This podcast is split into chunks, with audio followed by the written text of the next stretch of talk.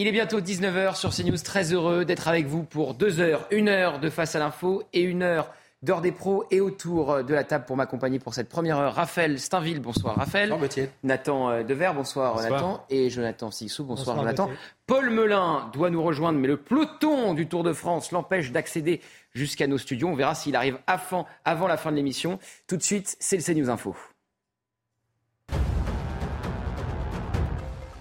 Un adolescent de 15 ans a été tué d'un coup de couteau. Les faits se sont déroulés hier soir à la Haye-Malherbe. Une dispute verbale entre la victime et deux garçons âgés de 16 ans est survenue sur la voie publique. Le coup de couteau aurait été asséné au thorax devant des passants. La victime est décédée malgré l'intervention des secours. Les deux mises en cause ont été interpellées et placées en garde à vue. Une enquête pour homicide volontaire a été ouverte. Ce soir, l'Espagne attend fébrilement le résultat des élections législatives dans laquelle l'opposition de droite est la grande favorite, mais qui pourrait parallèlement amener au pouvoir l'extrême droite. Le Parti populaire pourrait en effet succéder au Parti socialiste si les sondages voient juste. Un scrutin qui suscite un intérêt inhabituel dans le monde entier. Les Bleus tenus en échec par la Jamaïque, l'équipe de France d'Hervé Renard a manqué son début de Coupe du Monde ce midi à Sydney en concédant le nul. Un faux départ qui freine les ambitions de premier titre international. Les joueuses sont attendues samedi à Brisbane pour un prochain match contre le Brésil. Et au sommaire de Face à l'info, ce soir, deuxième nuit de fronde des policiers marseillais après le placement en détention provisoire d'un membre de la BAC mis en examen pour violence en réunion. La très grande majorité d'entre eux a cessé le travail. Deux voitures seulement de police secours auraient circulé la nuit dernière dans les rues de la cité phocéenne. Cette colère va-t-elle se répandre telle une tache d'huile dans tout le pays? Pour le moment, Gérald Darmanin reste bien silencieux. L'analyse de Raphaël Steinville.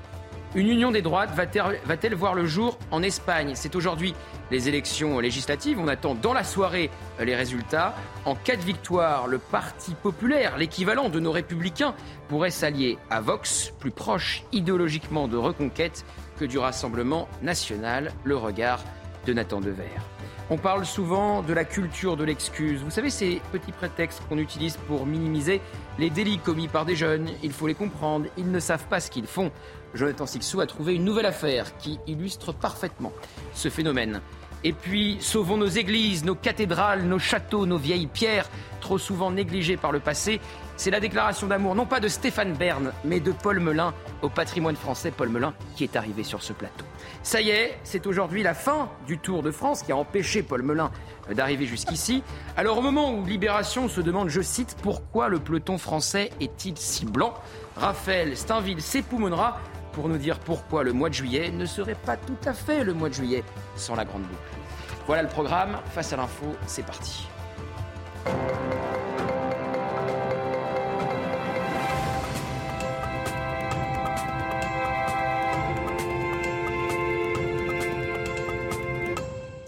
Bonsoir Paul Melun.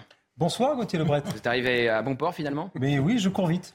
Les cyclistes vous ont empêché d'arriver jusqu'ici? Oui, euh, c'est un blocus des cyclistes. C'est pas très sympa parce que je suis très client du Tour de France, donc j'attends le billet de Raphaël avec beaucoup de plaisir. Et ben voilà, on part justement avec euh, Raphaël.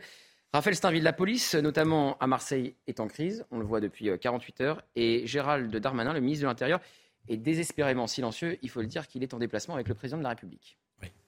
Il est silencieux et c'est une, vraie surprise, euh, même une incongruité euh, politique, euh, voire une faute politique. vous le savez, Gérald Darmanin est toujours prompt à se saisir du moindre fait divers. il est toujours prompt à se déplacer à la moindre alerte à communiquer, à faire l'actualité, un petit peu à la manière de, celui qui fut son, son maître en la matière, Nicolas Sarkozy.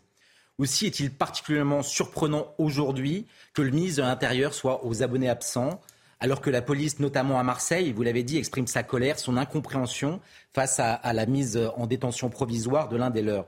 Et cette colère, cette euh, grève déguisée de, la police à Marseille concerne tous les services, et pas seulement la BAC. Ce sont plus de 600 personnes 600 policiers qui sont aujourd'hui euh, euh, à peu près, en tout cas selon les, chiffres et les sources policières que nous avons eues, qui sont aujourd'hui en arrêt maladie.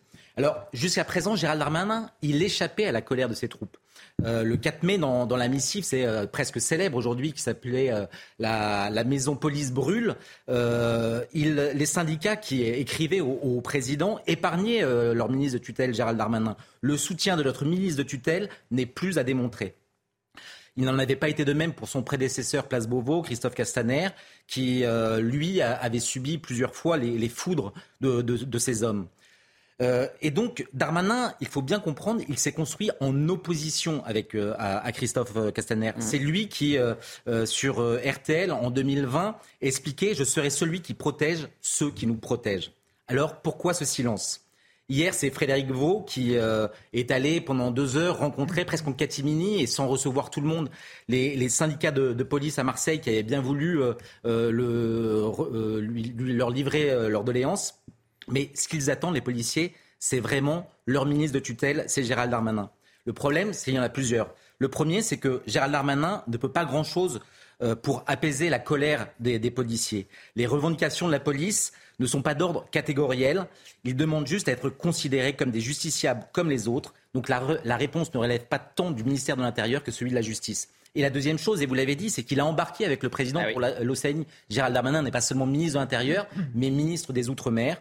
Et à ce titre, il était légitime, normal qu'il l'accompagne. Alors, euh, Raphaël, est-ce que Gérald Darmanin se tait? Parce que, comme l'a rapporté le Parisien, il fait la tête, disons-le, il est vexé de ne pas avoir été euh, nommé à Matignon. Alors oui, c'est ça, c'est ce qu'affirme le, le, Parisien, une contrariété.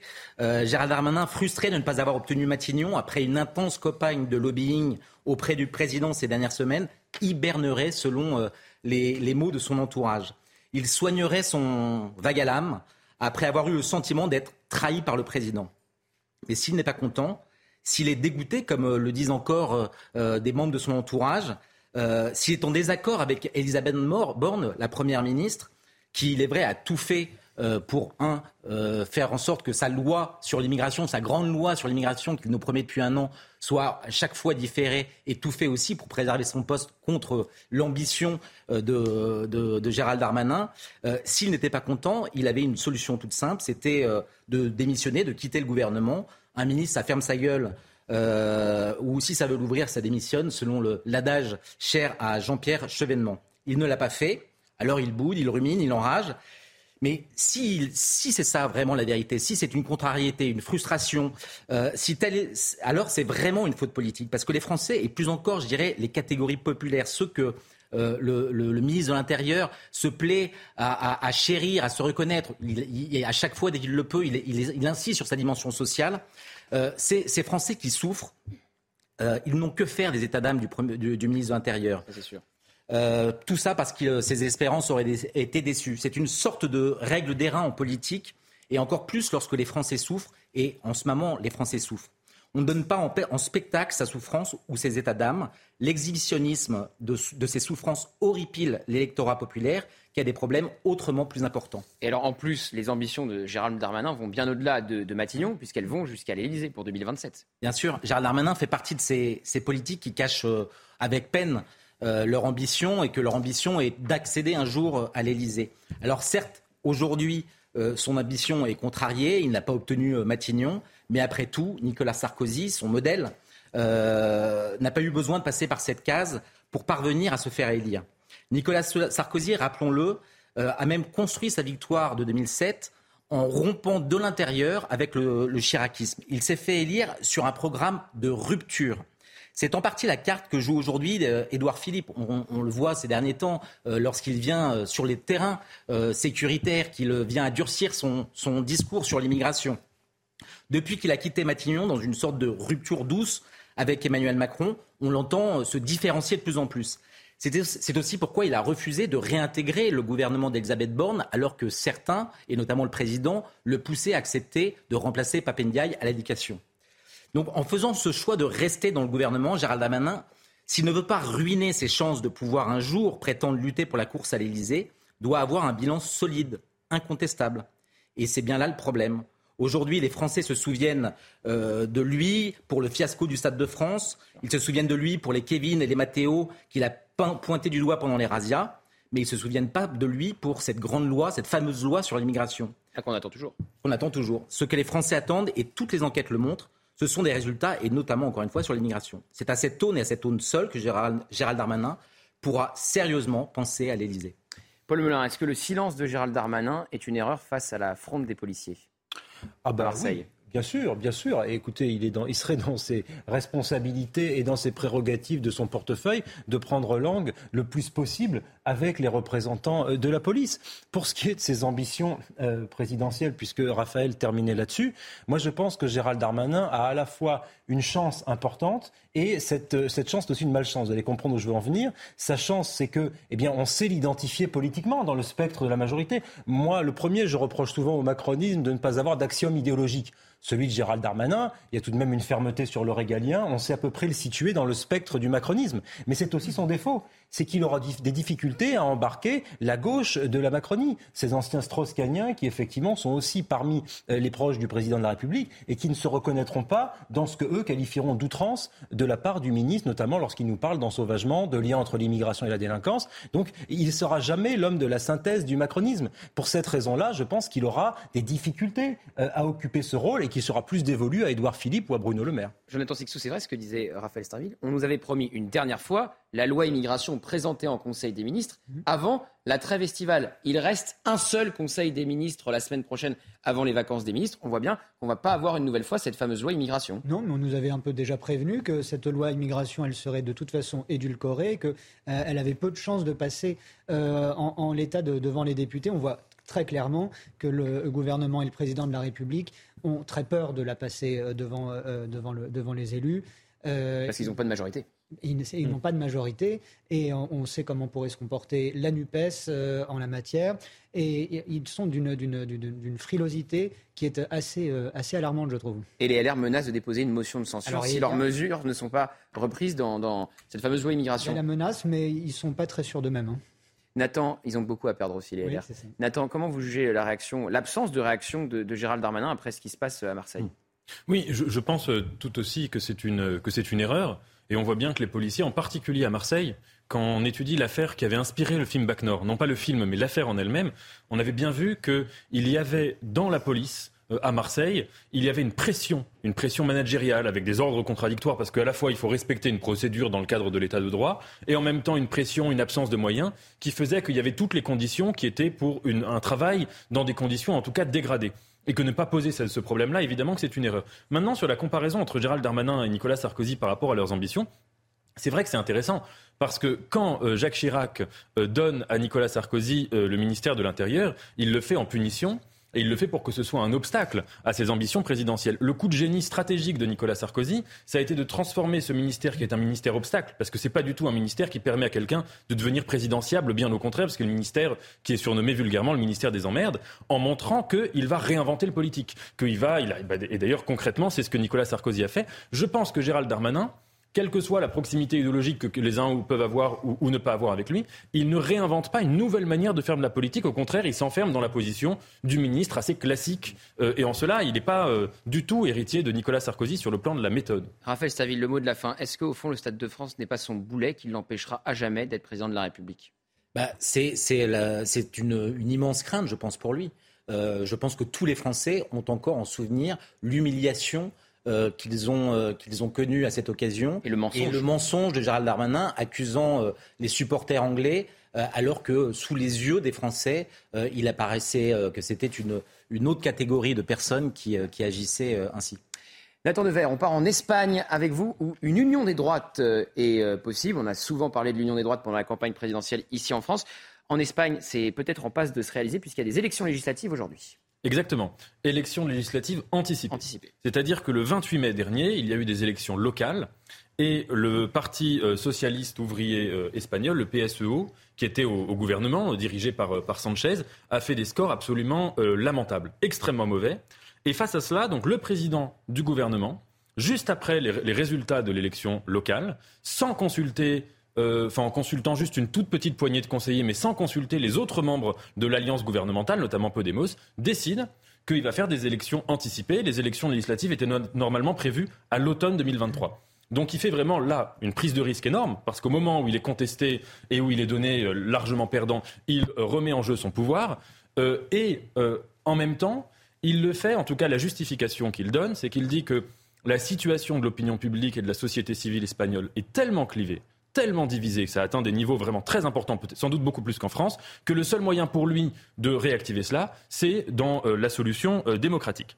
Alors le bilan de Sanchez, qui est au pouvoir donc depuis 2018, il est, euh, il est paradoxal. Parce que d'un côté, il y a des réussites incontestables, notamment sur le plan économique. Il y a eu une hausse de la croissance, il y a eu une baisse du chômage après un pic qui était un pic très important ces dernières années. Il y a eu une baisse du chômage euh, qui fait que le chômage espagnol n'a jamais été aussi bas en Espagne depuis 6 euh, ou 7 ans. Et puis, euh, dans la fameuse crise d'inflation qu'on a tous connue en Europe, l'Espagne est un des premiers pays qui est redescendu sous les 2%, notamment avec des différences sur la hausse des prix de l'énergie. Alors, plusieurs problèmes face à cela quand même. Premier problème, c'est que euh, la, hausse, enfin la baisse, la limitation euh, de l'inflation ne concerne pas deux domaines importants, qui sont l'alimentation et qui sont l'immobilier. Il y a une crise euh, qu'on connaît euh, dans toutes les métropoles occidentales, euh, une crise de l'immobilier dans les grandes villes qui fait que de venir accéder à la propriété et même à la location dans les métropoles, ça devient de plus en plus impossible. Mais en Espagne, particulièrement à Madrid, à Barcelone avec le tourisme, c'est vraiment des situations où l'immobilier devient un sujet majeur de préoccupation pour les Espagnols, plus encore qu'en France. deuxième raison de division, c'est que euh, Sanchez, pour euh, gouverner, a fait alliance avec Podemos, qui est un parti qu'on peut comparer à la France insoumise, parti d'extrême gauche.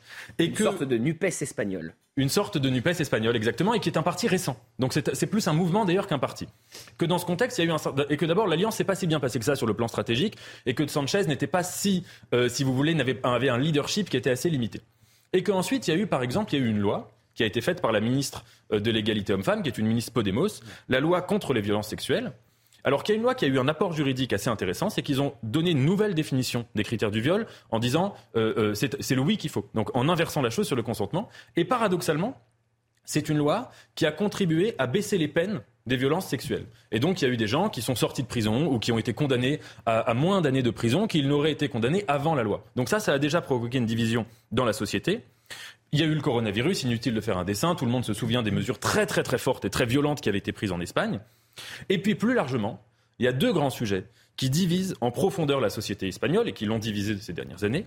Le premier sujet, c'est la mémoire de Franco. Franco, parce que euh, euh, Sanchez a décidé de faire exhumer Franco euh, de Los Caídos, la tombe majestueuse qui était la sienne. Bien sûr.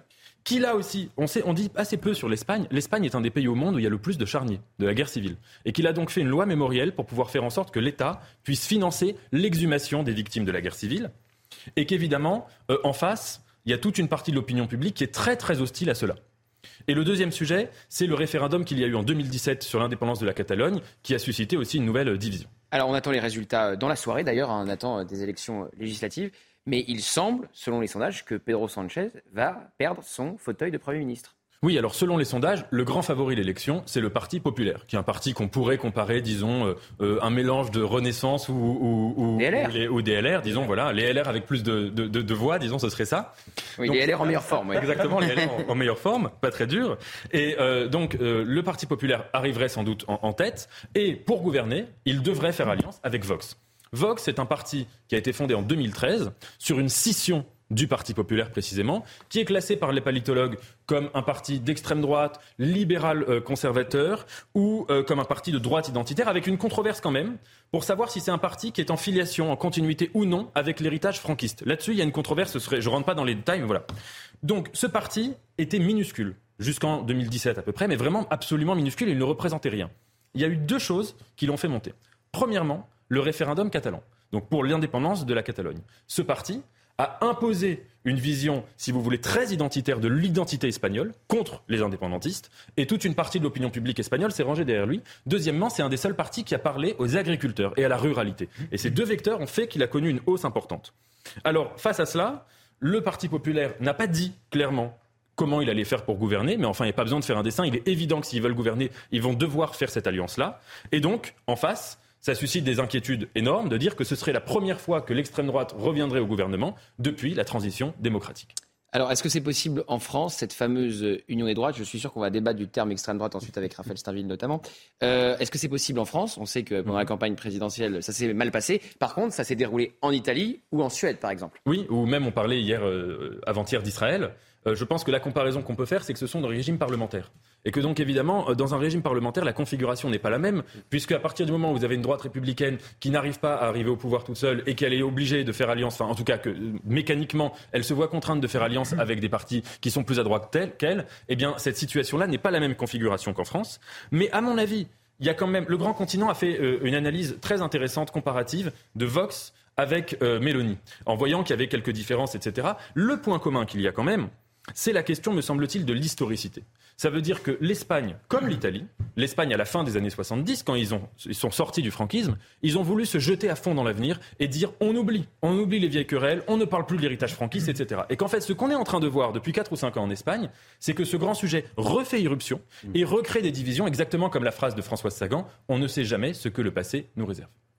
Raphaël Steinville, est-ce que Vox est l'extrême droite? Alors, je, vais y répondre, mais si ce, si ce débat autour de, l'héritage de, Franco refait surface, c'est d'abord parce que euh, Pedro Sanchez lui-même, mhm. en prenant le risque de raviver euh, les, cette, ces braises à peine, à peine étouffées, euh, qu'aujourd'hui cette question se pose. Deuxième petite remarque, c'est que j'ai l'impression que vous surpondérez le bilan économique de Pedro Sanchez comme étant quelque chose qui aurait pu lui assurer euh, de, possibles victoires, alors que on l'a vu et on le connaît dans l'histoire, c'est Lionel Jospin qui, euh, euh, après, après la cohabitation, était persuadé de au moins se qualifier pour le second tour sur la base de ses résultats économiques et qui a été emporté parce qu'il avait minimisé un certain nombre de choses, notamment la violence en France. Après, s'agissant de, cette expression d'extrême droite que, l'on accole désormais à tous les partis un petit peu qui, qui dérangent, qui seraient soit populistes soit conservateur. Je trouve que c'est une facilité une paresse. Euh, parce que ça, on, dit, on, le sait, on le dit pareil d'Éric Zemmour, on le dit pareil de, de Mélanie. Euh, tous les partis qui finalement ont un discours euh, qui, vient bousculer un petit peu la, la, doxale politiquement correcte, on, vient être disqualifié comme s'il fallait l'exclure du, du champ démocratique au motif euh, que les, les mesures qu'il euh, avance, que le, la, la, base euh, programmatique, dogmatique sur laquelle ça, ça, ça repose, viendrait bousculer le, le, cercle de la raison. Et moi, je, je trouve que c'est trop facile. Vous voulez répondre, Nathan, en 30 secondes? En 30 secondes j'ai parlé d'extrême gauche pour Podemos aussi. Je pense que extrême droite et extrême gauche, ce sont des concepts positionnels. Ça veut dire qu'ils n'ont pas le même sens dans les années 20, 30, 40, 60, et que concept positionnel, ça veut dire qu'ils sont relatifs. Et qu'à partir du moment où vous avez un parti de droite et un autre parti qui se fonde pour dire qu'il est plus à droite que le parti de droite, alors on peut jouer sur les mots, appeler euh, un parti plus à droite, un parti de droite radical, un parti. Mais si vous voulez, je, je pense que vraiment, ce serait une erreur de croire que l'extrême gauche, l'extrême droite, le centre, la gauche et la droite sont des blocs politiques qui ont la même identité politique de décennie en décennie, évidemment, qui se réinventent. je vous arrête juste en, deux secondes, c'est que vous réfugiez derrière le, justement les commentateurs qui utilisent mhm. ce, ce, vocable pour euh, l'utiliser à, à, à votre tour en ayant des, une explication après qui, qui, qui, tient, qui tient la route. Mais ça ne, ça ne fait pas avancer la chose. C'est-à-dire qu'en fait, on n'arrive plus à qualifier euh, ces partis autrement que par euh, des, des, qualificatifs infamants qui empêchent de penser véritablement euh, ce qu'ils sont. Moi, je pense pas que ce soit infamant. Non, non, je sais, mais, mais c'est entendu, de, c'est entendu de la sorte par tous ces. Laissez-moi juste une réflexion, Paul, pour vous lancer. Est-ce que quand euh, Elisabeth Borne dit le RN est héritier de Pétain, quand on dit Giorgia Meloni héritière de Mussolini, Vox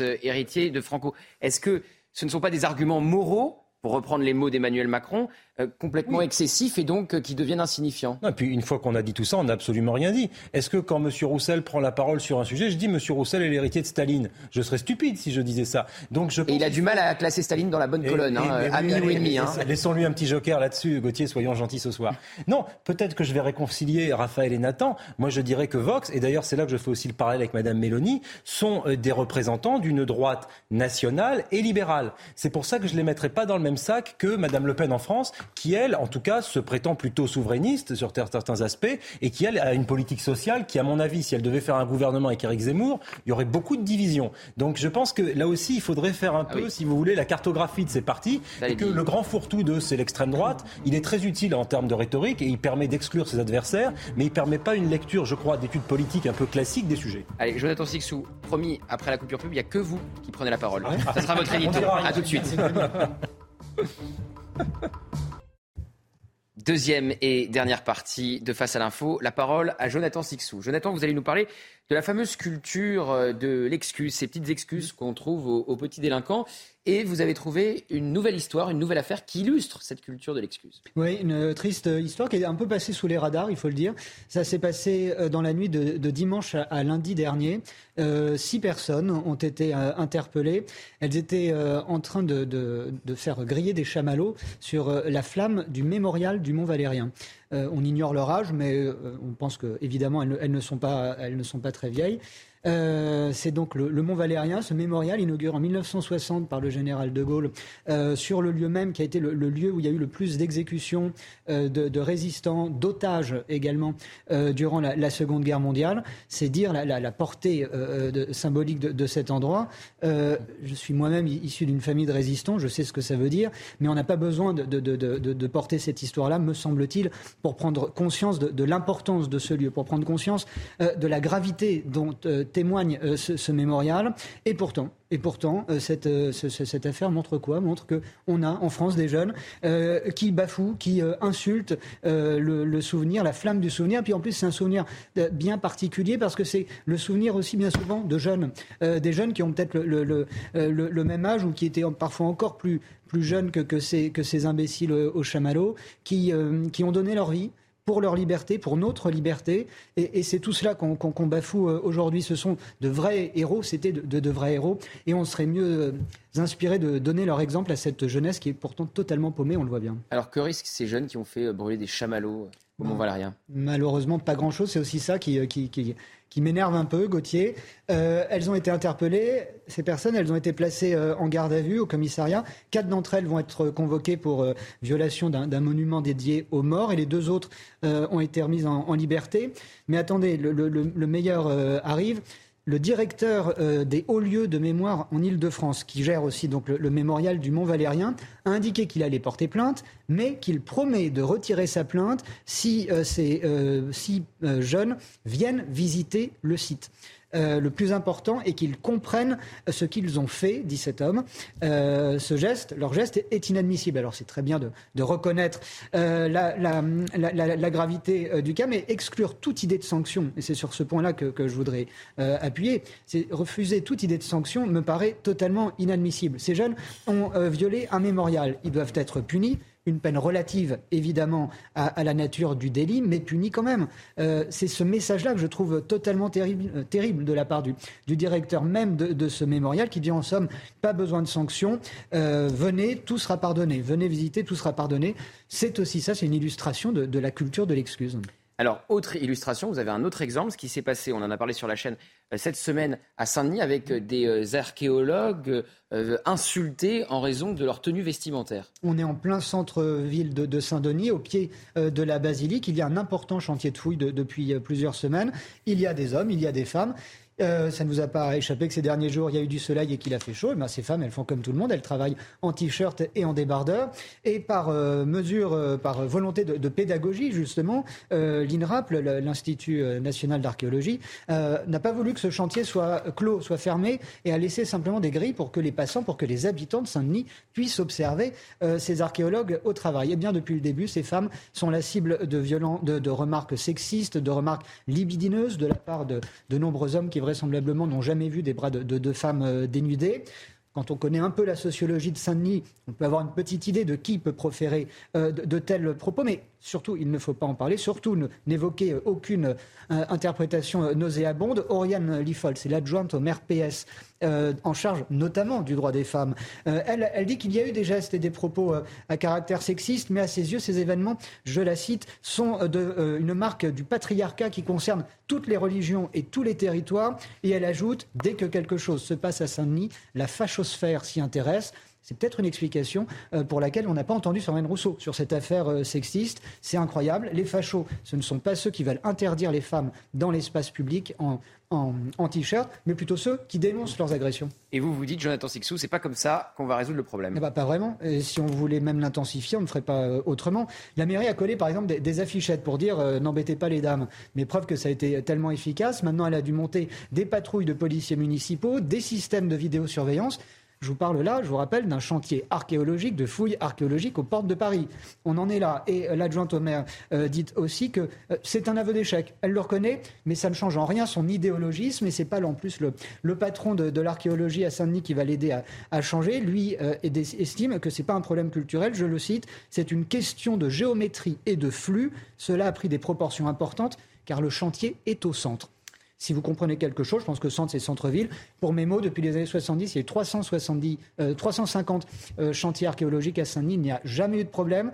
Là, désormais, ils vont devoir mettre des palissades pour occulter, pour soustraire au regard de ces six honnêtes gens, ces femmes qui travaillent euh, en bras de chemise. Juste un mot pour conclure, Gauthier. Je recommande la lecture d'une enquête que signe Rachel Bina sur, dans Marianne.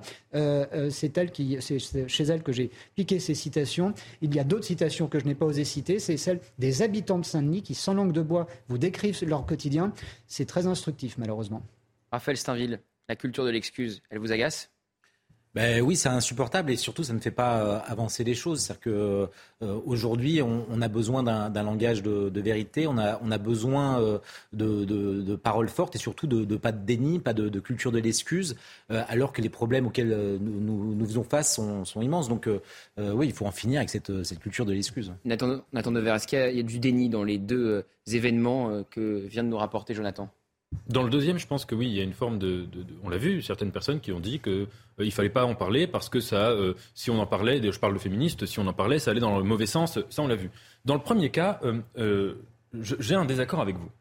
C'est que, au contraire, évidemment, la mémoire de la résistance, on voit bien qu'elle est confrontée à deux types de menaces. La mémoire de la Seconde Guerre mondiale, plus généralement. Premièrement, des, des menaces de type négationniste, opposition nette, etc. Mais dans le fait que vous citiez, c'est pas ça c'est la menace de l'oubli, de la dérision, de la banalisation, de l'inculture et du ricanement. Sans doute que les gens qui sont allés faire leur chamallow ne savaient même pas ce qui s'était passé sur le mont Valérien. Alors face à cela, quelle est la solution? La solution consistant à punir des gens qui ont fait ça en toute ignorance, je pense que ça va les braquer encore plus dans leur bêtise et qui vont s'en sortir en se disant, sortir de ça en se disant, euh, oh, qu'est-ce que c'est que ces histoires de résistance? On me casse les pieds, on me, on me met en garde à vue pour des histoires comme ça, euh, voilà. En revanche, leur dire, écoute, tu vas aller euh, apprendre ce qui s'est passé sur le mont Valérien. Tu, étais euh, bête et ignorant quand tu as fait ça. Tu ne sais pas du tout ce qui s'est passé. Mais va voir ce qui s'est passé. Tous ces jeunes qui se sont fait tuer, les otages, les résistants, leur héroïsme. Peut-être qu'il en sort quelque chose de plus grand et que c'est une manière d'honorer la mémoire de la résistance. Et peut-être que c'est un acte intelligent de la part du directeur du mont Valérien. La sanction, c'était mon propos aussi, doit s'accompagner de pédagogie. Euh, c'est le propre d'une bonne sanction d'ailleurs. C'est euh, un enfant a fait une bêtise, vous lui expliquez pourquoi il est privé de dessert. Euh, il faut que la sanction soit accompagnée de pédagogie dans tous les cas pour que l'auteur euh, de la sanction comprenne son méfait et surtout ne recommence pas. C'est là où la sanction joue. Il ne le recommencera pas s'il a compris effectivement euh, le, le, le, méfait qu'il a, qu'il a commis. Mais il faut que ça s'accompagne de, d'une sanction d'une façon ou d'une autre. Paul Melun. et sanction. Paul Melun, je ne vous laisse pas réagir, mais je vous laisse faire votre édito. Ah. Puisqu'on passe au patrimoine, vous Tout transformez un peu en, mes camarades. en Stéphane Bern euh, ce soir. Alors comment sauver, Paul? C'est une vaste question, un vaste programme. Comment sauver notre patrimoine en péril? Oui, alors je voulais vraiment euh, vous parler de ça ce soir. C'est un sujet qui me tient beaucoup à cœur. Euh, je pense que le sujet du patrimoine est un de ces sujets, vous savez, qui fédère un sujet qui rassemble. Et donc, je crois qu'il doit s'articuler autour de messages positifs, et c'est ce à quoi je vais m'employer. D'abord, je commence par un tout petit point très rapide d'étymologie. Le mot patrimoine vient du latin patrimonium, patrimonium, qui effectivement en français signifie l'héritage du père. Donc, l'idée de patrimoine est indissociable de celle du legs, de l'héritage et de la transmission. C'est pour ça que, selon moi, le patrimoine va au-delà de l'idée préconçue qu'on pourrait avoir, à savoir un patrimoine matériel ou immatériel tel que le décrit l'UNESCO. C'est très basique, c'est-à-dire des choses anciennes, grosso modo. Je pense que ça va bien au-delà. Il s'agit bel et bien de la transmission de notre culture, de notre histoire, de notre géographie. Et ça fait écho avec ce qui était dit là sur le mont Valérien. C'est-à-dire que quand on oublie son passé, quand on oublie son histoire, c'est là que les peuples se décivilisent aussi et qu'ils s'en viennent faire des selfies à Auschwitz ou faire griller des chamallows sur une flamme dédiée aux résistants. Donc je pense que le patrimoine est de nature à répondre à ces défis et lorsqu'il est mis à l'honneur à euh, être valorisé. En France, nous avons en plus la chance d'être dotés d'un patrimoine absolument extraordinaire Quelques chiffres, je suis très court. 45 000 châteaux, ça fait plus d'un château par commune. 18 000 moulins, alors il y en avait 100 000 au 19e siècle. Enfin, on a un peu baissé, mais enfin, il y en a quand même encore beaucoup. 42 000 églises et chapelles. Et on sait à quel point elles sont fragiles. J'avais entendu il y a quelque temps Roselyne Bachelot nous dire que les chapelles du 19e siècle n'avaient pas grande valeur. Je suis évidemment euh, tombé de l'armoire quand j'ai entendu ça. Bien sûr que si. Le patrimoine du 19e siècle est aussi euh, très beau. Alors, euh, depuis quand est-ce que nous, Français, parce que c'est une spécificité française aussi, ce goût pour le patrimoine, depuis quand a-t-on ce goût pour le patrimoine, y compris le patrimoine en péril Alors là, je vais tordre le cou à une idée reçue tout de suite. Dès la Révolution française, on va avoir le goût du patrimoine. Et contrairement à ce que l'on pourrait penser, euh, les révolutionnaires de 1789 ne sont pas la France insoumise et la cancel culture. Eux décident dès le début et ça se fait dès 1790. L'Assemblée constituante crée la commission des monuments. Et on va charger cette commission des monuments d'un inventaire c'est-à-dire que des employés de l'État vont aller répertorier, parce qu'on considère que l'Ancien Régime fait aussi partie de la culture française et de l'identité nationale. Donc, même si la Révolution s'impose comme une rupture importante avec l'Ancien Régime, qui a des stigmates, qui a des traumas rapides, eh bien, on va vouloir garder les monuments, garder l'histoire, garder la mémoire du passé. Donc, je trouve que là aussi, on a une bonne réponse à la cancel culture. Et puis, je fais très vite jusqu'à aujourd'hui. Le 19e siècle est l'âge où on commence à s'intéresser au patrimoine. Prosper Mérimée, on le sait tous, joue un rôle très important il est nommé inspecteur général des monuments historiques. Les, musées s'étoffent. on alimente de collections. Beaucoup de monuments sont ouverts à la visite jusqu'à la fin du 19e et jusqu'à nos jours. Aujourd'hui, nous avons 46 000 immeubles classés et 300 000 objets. Donc le patrimoine est aussi une spécificité française et l'État l'a longtemps dit. Cependant, et là je vais être effectivement un peu plus euh, négatif, pessimiste sur le, sur le patrimoine parfois en péril, malgré ces protections, le petit patrimoine local, le patrimoine rural ont longtemps subi l'érosion, la négligence, surtout à la fin euh, du XXe siècle. On va s'en dessaisir. C'est le mouvement vers les métropoles. Donc euh, le petit lavoir, le puits, la chapelle, tout ça va tomber un peu en désuétude jusqu'à arriver, et là c'est depuis quelques années, à un mouvement que moi je trouve extraordinaire d'énergie. Alors je dis souvent des choses un peu tristes, un peu négatives à ce plateau, parce que je suis, vous le savez, assez inquiet sur l'état de notre pays. Mais là j'y vois un signal fort, intéressant, des associations auxquelles je rends hommage qui se, qui se, qui se motivent, des bénévoles qui travaillent pour entretenir les châteaux, les églises, les musées dans les régions. Le rôle, vous le citiez, de Stéphane Bern, que moi je trouve tout à fait intéressant. Le loto du patrimoine, la fondation du patrimoine. Donc toutes ces initiatives sont et je crois euh, disent beaucoup de, de, notre pays et de l'engouement des Français pour leur patrimoine. Alors que cherchent ces Français? Vous dites qu'ils sont en quête euh, de valeurs, de sens, de leur identité? Tout à fait. Moi, je pense qu'ils sont en quête de trois choses. D'abord, je crois qu'il y a une volonté patriote, une fierté pour notre identité. À l'âge de l'individualisme, de la mondialisation, du repli euh, sur soi, le patrimoine est finalement une sorte d'aventure collective. Quand vous voyez les jeunes, les moins jeunes dans une commune qui vont aller tous euh, porter leur pierre à l'édifice, il y a même des châteaux qui ont été rachetés par des milliers, des milliers de contributeurs, parfois pour 1 euro, 10 euros, 20 euros. Le château de la Motte Chandonnier, par exemple, pour ne citer que lui, où il y a des herbes folles, des arbres à l'intérieur. Euh, collectivement de, relever le défi. Donc ça, c'est une première chose. La fierté de l'identité, l'aspect patriote. Je crois que les Français, à rebours de la cancel culture et de la propagande qui s'associe à cela, sont très fiers de leur histoire, qu'ils aiment le patrimoine, que beaucoup de Français ouvrent le journal ou Internet le week-end, partent avec leurs enfants à la découverte du tourisme vert, du patrimoine. C'est l'été, donc euh, je pense que beaucoup de Français sont, euh, au moment où on parle, sur les routes, essaient de voir, tout ça pour ceux qui ne nous regardent pas, et ils sont nombreux, sont euh, en train nous de dans ce, cas-là. patrimoine. Ils peuvent écouter ces news aussi. Et en plus, on, parle de sujets intéressants, donc c'est formidable. Et puis je pense, dernier élément, qu'il y a une volonté aussi de se retrouver, une volonté de lien social. Et le patrimoine n'est pas une aventure individuelle, c'est une aventure pour les autres, c'est un acte d'humilité. C'est-à-dire qu'on se met soi-même entre parenthèses pour entretenir plus grand que soi notre histoire de France. Euh, fut-elle une, une petite bride de cette histoire Donc je pense que c'est non seulement un sentiment de fierté passée, mais aussi une promesse d'avenir. Alors Paul, une minute pour nous dire pourquoi c'est un choix civilisationnel de protéger le oui, patrimoine. Je voulais finir là-dessus et conclure là-dessus. Pour moi, si vous voulez, le patrimoine est une sorte d'antithèse de la décivilisation. C'est-à-dire que nous revenons à un lien humain qui transcende les clivages contemporains. Quelle que soit votre origine, quelle que soit votre couleur de peau, quel que soit votre statut social, vous êtes tous appelés, si vous êtes patriote, si vous aimez votre pays, à vous saisir du sujet du patrimoine. C'est pas un sujet euh, ethnique, c'est pas un sujet de classe sociale. Les châteaux sont pas réservés aux riches. Tous ces préjugés, on doit absolument les battre en brèche. C'est un, euh, lien. Et puis c'est une mission qui suppose du courage et de la patience. Là où l'heure est souvent euh, à, l'immédiateté. Quand vous restaurez un monument, il faut parfois des années des années avant d'en voir les fruits. Donc je pense que c'est une formidable leçon. Et puis dernier élément, je parle souvent des défis euh, migratoires, des défis de l'intégration, de l'assimilation. Je pense que ça peut aussi être un levier pour assimiler des populations qui veulent découvrir le pays que de les emmener à cela. Donc pour toutes ces raisons, le patrimoine doit être au cœur de nos vies, contribuer à retisser les liens d'une société en proie à cette décivilisation. Le patrimoine, c'est précisément cela, notre civilisation traduite en lieu et en chose. Alors on va continuer à parler de patrimoine avec vous, Raphaël. On va parler du Tour de France. C'est aujourd'hui la fin du Tour avec la fameuse arrivée sur les Champs-Élysées. Quel bilan vous faites de ce Tour? Alors, une nouvelle fois, c'est un succès. C'est un succès euh, sportif, c'est un succès euh, populaire euh, et un succès médiatique. et peu importe que Vingegaard, le, le, le vainqueur du, Tour, je crois que c'est imminent, mais c'est un secret pour personne, n'ait écrasé le, Tour. Peu importe même les soupçons de, de dopage. C'est officiel. C'est officiel. Voilà, c'est officiel. Il est le champion. Peu, peu importe aussi qu'aucun Français n'ait porté une seule journée le maillot du jaune peu importe qu'on ait, on, on, on ait dû se, finalement se, se contenter d'une seule victoire, la victoire de Victor Lafay lors de la deuxième étape. Euh, une nouvelle fois, le Tour de France a fait la démonstration que c'est un spectacle sportif et le plus, le plus populaire au monde. On le sait, pendant ces trois semaines, France Télévisions a, battu des records d'audience. C'est plus de 40% de, de part de marché lors de la diffusion du tour. Euh, et c'est surtout plus de 3 milliards de téléspectateurs à travers le monde. Euh, un tour qui est diffusé dans 190 pays. Enfin, c'est un spectacle gratuit et je pense que ça, participe beaucoup aussi de, son succès. À l'inverse de toutes les grandes compétitions euh, sportives, euh, de la Coupe du Monde de foot en passant par la Coupe de celle de rugby ou euh, les prochains Jeux Olympiques où le moindre billet s'arrache une fortune. Là, c'est une course que l'on peut regarder n'importe où, librement, sans qu'on vous demande de, de, billets pour, accéder à ce, spectacle.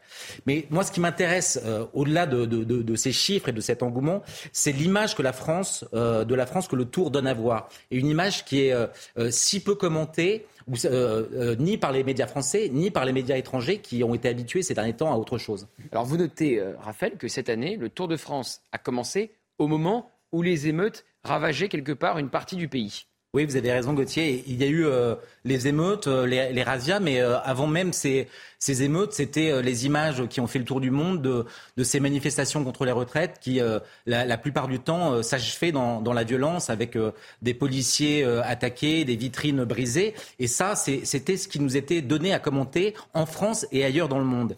Le Tour de France dit autre chose et c'est tant mieux. Au fond, c'est la France de Jean-Pierre Pernaud, celle qui se donne à voir dans les villages, les campagnes, euh, les alpages, une France souvent provinciale, si loin des, banlieues qui s'enflamment, une France euh, buissonnière, qui est une invitation à prendre les, routes de traverse.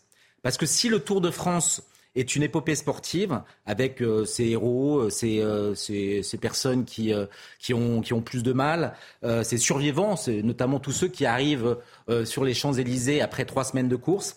C'est aussi un livre ouvert sur l'histoire, et, Paul Melun en parlait, euh, et la culture patrimoniale de, notre pays, qui contribue, au, rayonnement culturel de la France. Alors le Tour de France a tout de même, euh, ne vous en déplaise, cher Raphaël, c'est détracteurs, des maires écolos qui ne veulent pas l'accueillir dans leur ville, et même ce matin, Libération qui se pose cette question, je cite, pourquoi le peloton français est-il si blanc?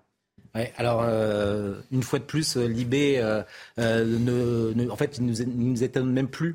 mais ne comptez pas sur moi pour, leur répondre, directement, sinon qu'il ne m'a pas semblé que Libération portait la même attention à se demander pourquoi, dans d'autres sports, les Blancs étaient sous-représentés. À croire que les statistiques ethniques, pourtant interdites en France, ne sont possibles que pour accréditer qu'il y a trop de Blancs. Cette racialisation du, du sport, disons-le, sous, sous couvert d'antiracisme, est insupportable. Et c'est Henri Guéléno, il y a encore quelques instants, euh, avant cette émission, qui mmh. parlait d'une faute morale. Mais je pense que si le Tour de France est attaqué, euh, c'est précisément parce qu'il incarne tout ce que les bobos de Libé détestent. Le Tour de France, c'est l'exaltation d'une France éternelle, celle des petites villes et des villages, des églises, des manoirs, des châteaux. C'est la France des terroirs contre celle des territoires désincarnés, administratifs et techno. Et ce n'est pas pour rien que Libération a cru bon consacrer une enquête à charge euh, toujours dans le même journal, contre Franck Ferrand, l'historien qui officie sur, euh, sur France Télévisions. Parce que le Tour de France croise la mémoire d'un sol et que l'épreuve met en scène le roman national. C'est cette France, euh, surtout, il ne l'aime pas parce qu'elle ne vote pas comme il voudrait qu'elle vote. C'est la France qui achète et loue des camping-cars, roule au diesel et fume des clopes, pour reprendre les mots de Benjamin Griveaux. C'est la France des beaufs. qu'il méprise et caricature. C'est celle qui chante bruyamment, boit, déborde un peu, mais ne casse pas. Ce n'est pas la France des banlieues. Bref, vous l'avez compris, c'est précisément pour ces raisons que j'aime le Tour de France. On l'a bien compris, c'était une jolie déclaration. En un mot, par oui ou par non, ça vous choque, Paul Melun, l'article de Libération? Euh, oui, ça me choque. Et j'aimerais que Libération fasse la même étude dans sa rédaction, vous voyez, sur les couleurs de peau des uns et des autres. Ce serait ça, ça a déjà été fait, je crois. Ils, ah y ont répondu. Ça me choque et je réponds par un conseil de lecture, c'est de lire les chroniques d'Antoine Blondin sur le Tour de France, qui, même quand on n'est pas amateur, sont passionnantes. Attends. Le titre, oui, l'article, j'ai pas lu. Donc, euh, je ne juge pas un texte que je lis pas. Très bien. Et eh ben, ça sera le sage mot de la fin. Maintenant, on vous reconnaît bien là votre prudence légendaire. C'était d'un très haut niveau, messieurs, ce soir. J'ai beaucoup aimé l'émission. Euh, je vais encore plus aimer celle qui suit. parce que c'est l'heure des pros. À tout de suite.